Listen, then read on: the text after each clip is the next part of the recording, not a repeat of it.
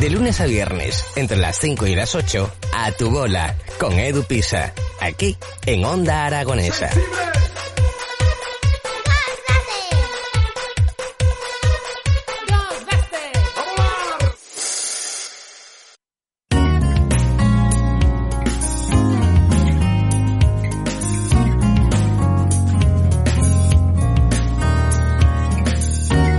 Pues 20 minutos son lo que nos queda para llegar a las 12 del mediodía y nosotros continuamos en las mañanas de Onda Aragonesa. Ya sabes que estás escuchando la 96.7 de tu dial y esos distintos medios digitales. Y vamos a hablar de un evento que va a suceder este domingo, porque vamos a hablar de la conversación entre Ana Rioja y Lola de Ávila que cerrará este domingo 18 las actividades en torno a la exposición Cisnes, 100 años de danza clásica en Zaragoza que se podrá visitar en el Centro de Historias de Zaragoza hasta el 8 de enero y por el motivo de esta conversación, pues tenemos a Ana Rioja detrás del teléfono. Ana, muy buenos días. Hola, muy buenos días. Bueno, antes de nada, antes de hablar de esa conversación, me gustaría hablar sobre la exposición Cisnes. Cuéntanos, 100 años de historia. Pues mira, la exposición Cisnes, 100 años de historia de la danza clásica en Aragón, la bueno, pues la pensamos sobre todo para que esta ciudad eh, se diese cuenta del gran valor que ha tenido la danza a lo largo de, de, de estos 100 años y, en, muy importante para la cultura y para la historia de esta ciudad. Mm. Sobre todo queríamos que conocieran por qué Zaragoza ha sido cuna de la danza, ha sido ciudad exportadora de grandes bailarines y queríamos llegar a nuestros días hasta nuestros días reseñando a las figuras internacionales más importantes, a las compañías que ha tenido esta ciudad y todo eso pues eh, museográficamente eh, como muy hermoso, muy teatral, con objetos personales de bailarines. Para que os hagáis una idea, en la exposición ahí están nombrados, citados 150 bailarines, con más de 150 fotografías y carteles, Mm. y más de 100 objetos personales de, de ellos Mm. con lo cual es una exposición muy vistosa, muy bonita y sobre todo que mm, paseando por las tres salas te das cuenta de cuál ha sido la evolución de la danza clásica en esta ciudad desde que un día María de Ávila, una gran bailarina, llegase a esta ciudad, una gran bailarina que nació en Cataluña y que fue primera bailarina absoluta del Teatro del Liceo, bueno, era la figura más importante de danza clásica en España pues como por amor llegó a esta ciudad. Cuéntanos lo que va a haber en esas tres salas que abarca la exposición. ¿Qué vamos a poder ver? Pues mira, comenzamos, entramos y ya eh, el fotocall eh, es impresionante porque pone cisnes, desde aquí volaron, como diciendo, eh, esta tierra que ha dado tantos bailarines y tan grandes, volaron desde aquí, porque de hecho, como bien se refleja en la exposición, son figuras internacionales que han bailado en los mejores, en las mejores compañías y teatros del mundo. Ahora tienen ya una edad y ya son maestros, lo cual estamos hablando de una generación, de varias generaciones de cisnes, de- desde bailarines, maestros, coreógrafos, maestros de maestros, con lo cual, eh, pues eso nos anuncia al entrar.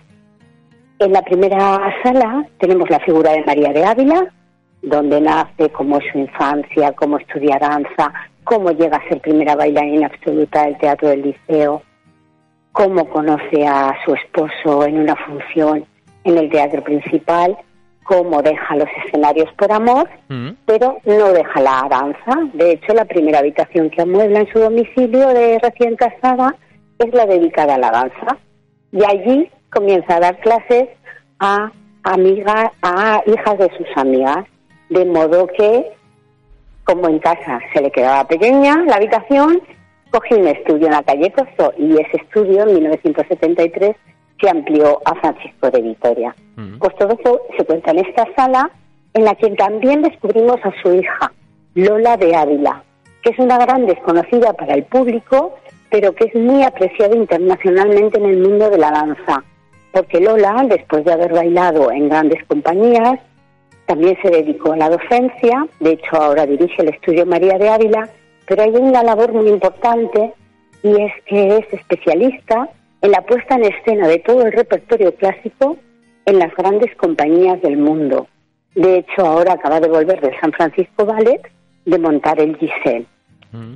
Todo eso que mucha gente de Zaragoza no conoce, pues queremos que, se sienta orgulloso de estos cisnes.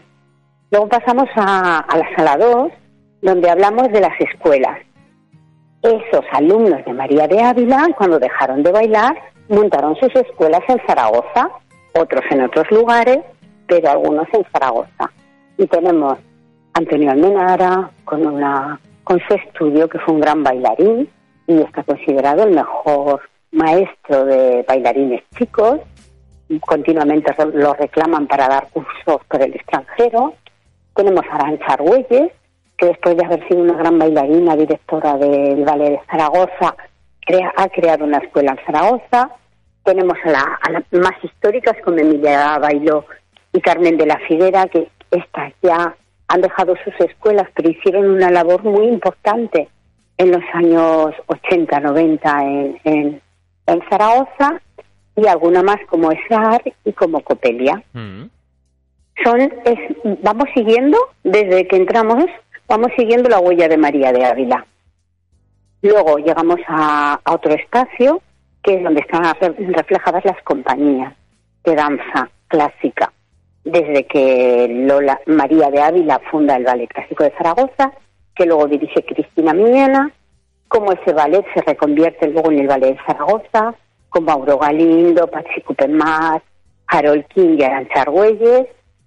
Tenemos una compañía que creó María de Ávila en los años 90, la joven ballet María de Ávila, que solo estuvo dos años en, funcionamiento porque a todos los bailarines que había los, los contrataron grandes compañías mm. y como aquí en Zaragoza no se podía mantener, pues cada uno voló, desde aquí volaron, cada uno voló pues al Royal Ballet, al Stuttgart Ballet, a las mejores compañías del mundo. Exportar el talento como hacemos aquí en esta tierra.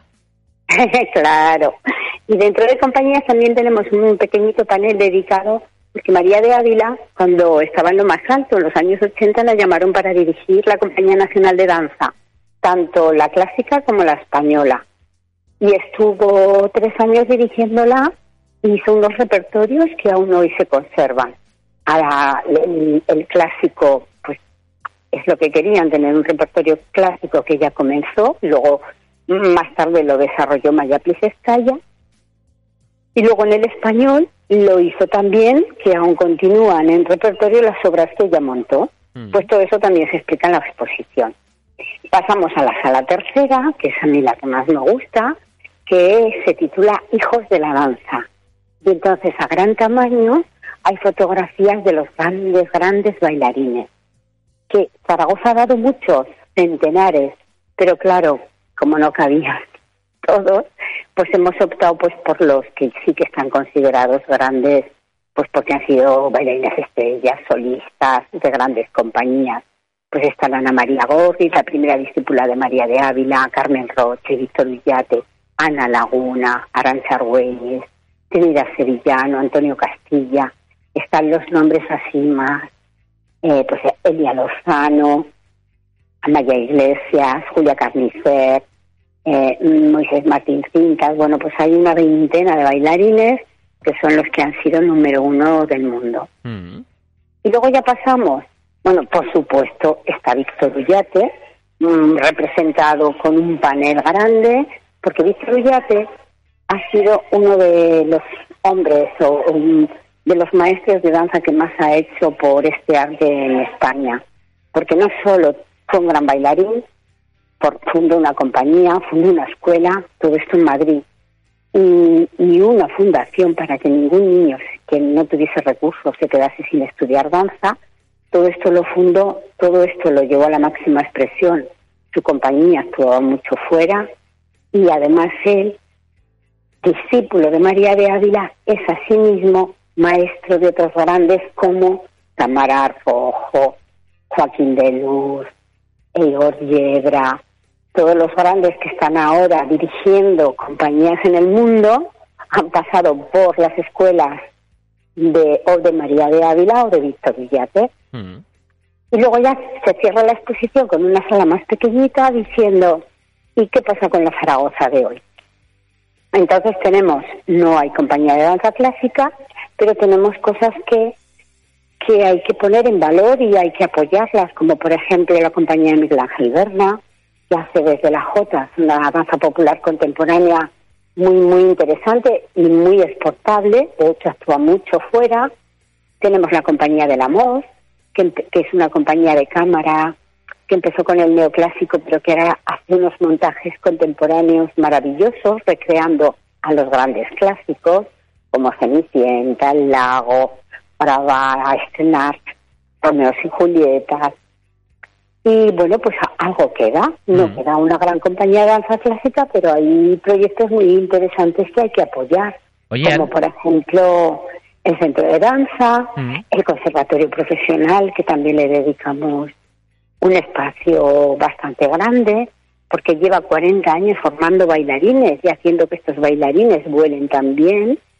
Con lo cual yo creo que es una exposición un poco completa de esta panorámica, de estas raíces que, que, que, que- empezó a, a formar María de Ávila y que han ido creciendo. Mm.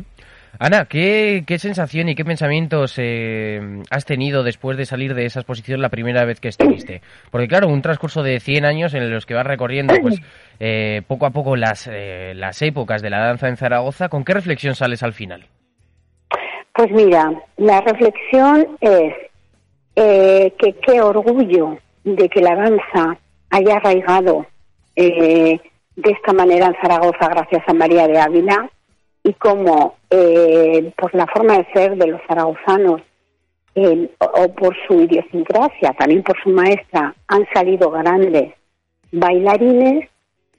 Qué pena que no se hayan podido quedar aquí a bailar, que hayan tenido que volar pero porque como decía Víctor Ullate, Víctor Ullate decía una cosa muy bonita, si un bailarín se tiene que ir de su casa, que se vaya por ambición, Mm. pero no por obligación. Ahí Estos tienes cisnes- toda la razón. Claro, estos cisnes se nos han ido por obligación, porque sí que hubo un ballet clásico, sí que hubo un ballet de Zaragoza, pero no se le apoyó lo suficiente. Nosotros en esta exposición también queremos reivindicar un poco que Zaragoza sea la ciudad de la danza, que tiene méritos, que volvamos un poco los ojos hacia la danza clásica, que sepamos sacar eh, rendimiento, aunque sea moral, a todo lo que hemos tenido y, y a todo lo que aún hay, porque aún siguen saliendo cisnes. El estudio María de Ávila está mejor que nunca con la dirección de, Lo- de Lola de Ávila.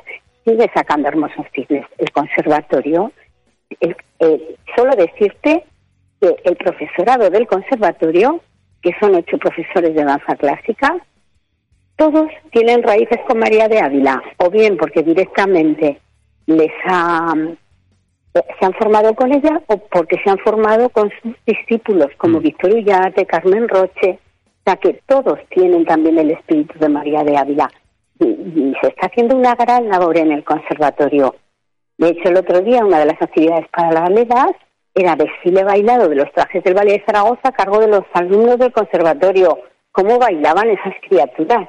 Mm. Es que van a ser cisnes que nos van, se van a echar a volar muy pronto. Por eso, un poquito más de atención al mundo de la danza, porque eh, es un gran valor el que tenemos. Y cuéntanos qué vas a, de qué vais a hablar tanto tú como Lola de Ávila este domingo a las 12 del mediodía en el Salón de Actos del Centro de Historias con entrada libre hasta completar aforo.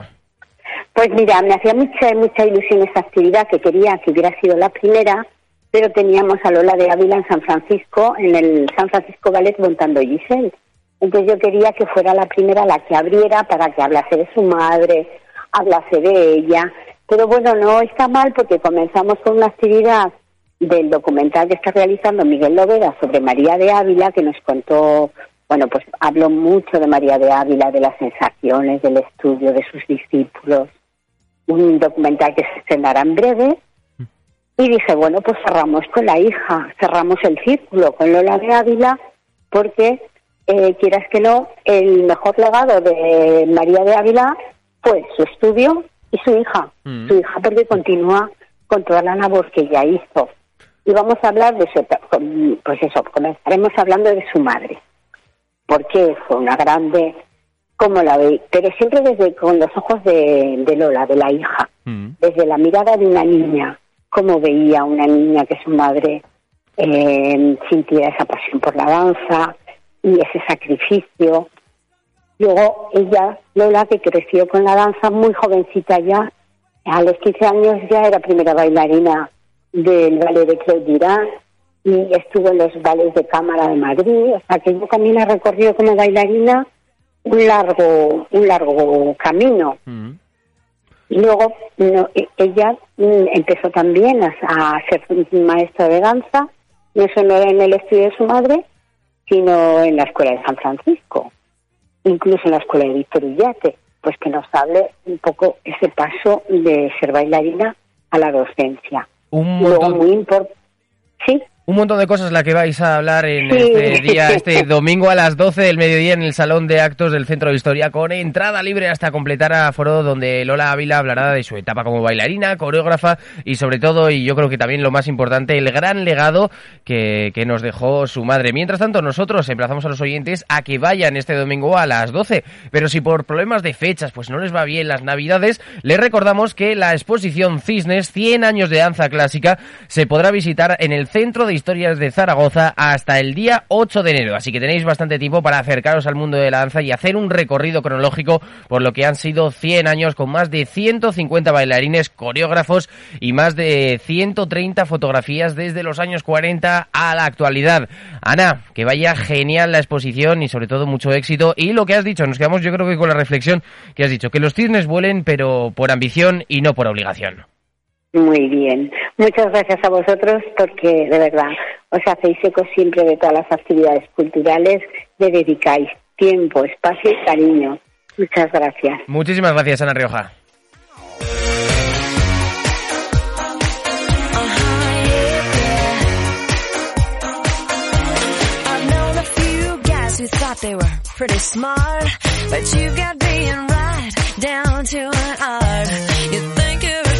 You drive me up the wall. You're